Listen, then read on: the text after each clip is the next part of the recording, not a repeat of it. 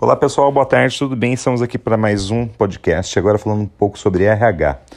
Tá eu aqui, Carlos Teixeira, com Eduardo Teixeira, e a gente vai fazer bater um papo aqui sobre algumas questões de RH que a gente tem e trocar ideia com vocês. Olá Eduardo, tudo bem? Olá Carlos, tudo bem? Boa tarde. Então vamos lá com algumas perguntas que nossos amigos nos mandaram. Primeira pergunta é: No dia a dia nós podemos ser eficientes, mas ineficazes. Por outro lado, podemos também ser ineficientes, mas eficazes. Você concorda com isso? Explique. Então, Duda, eu concordo, concordo sim. Porque nem sempre que a gente é eficiente, é, que a gente é eficiente, você é eficaz em tudo que, todas as situações que você faz. Tá? Então são situações, nós somos seres humanos, nós erramos, aprendemos. Então a eficiência, é, você ser eficiente numa coisa não significa que você é eficaz em tudo que você faz. Tá joia? Vamos lá para a próxima? Segundo Chiavenato, quem, quando e onde se deve fazer o treinamento. Então, Duda, falando sobre o treinamento, o que acontece? O gestor, ele sabe da dificuldade, é, ele sabe da dificuldade e ele faz um levantamento do setor onde que vai precisar ter o vai precisar do profissional para ter o treinamento. Então, é o gestor que vai determinar quem vai, quem vai treinar essas pessoas, quando vai treinar é, e isso tudo vai depender da quantidade de pessoas e o tempo que se precisa dessas pessoas para a vaga. Às vezes é uma vaga que você precisa de um tempo, alguma coisa mais técnica, então você precisa de mais tempo para treinar. Às vezes é uma coisa mais simples, é só apertar um parafuso, é, então é um tempo menor.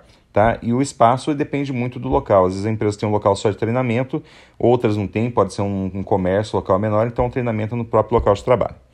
Legal? Vamos para? A próxima pergunta é: Explique o conceito de avaliação de desempenho e cite com detalhes as mais comuns. Então vamos lá, falando da avaliação de desempenho, ela deve ser visualizada como um processo, um, é, um processo, um conjunto de ações.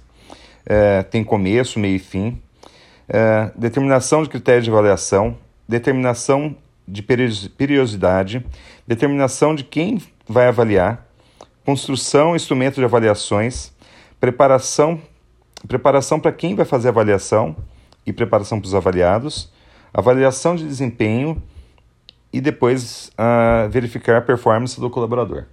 Entendeu? Então é feito todo esse tipo de avaliação para a gente conseguir essa, essa resposta, essa pergunta que você me fez.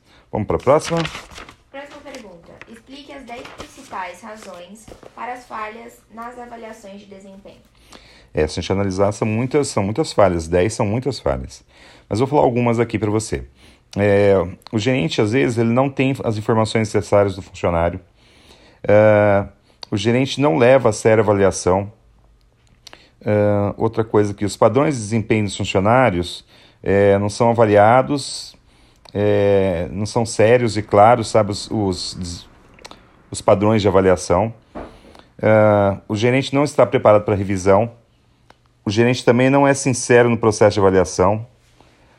O funcionário não recebe feedback contínuo pelo desempenho.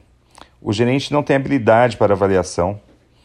Uh, os recursos oferecidos são insuficientes para recompensar o desempenho.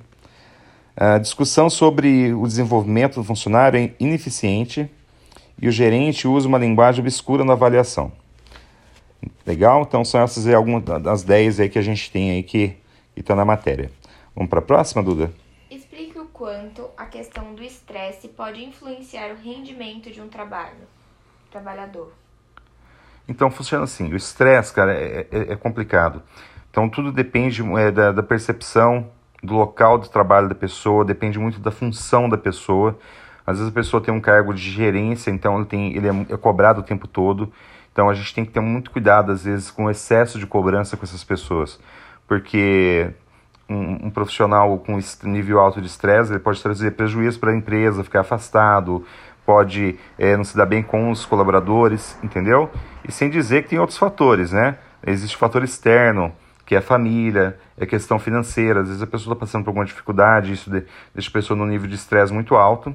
Lembrando que o estresse, ele também ele é positivo, né? Que ele te deixa com, te dá adrenalina, te faz fazer muito bem feito o seu trabalho. Só que a gente só tem que tomar cuidado com o excesso do, do, do da cobrança para o estresse né, não prejudicar tanto o trabalho quanto a vida da pessoa. Tá joia, Duda? Foram essas as perguntas. Muito obrigado, valeu, até a próxima, galera. Um abraço.